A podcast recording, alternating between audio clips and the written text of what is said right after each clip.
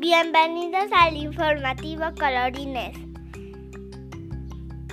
El pasado domingo se llevó a cabo la gran carrera de los ciclistas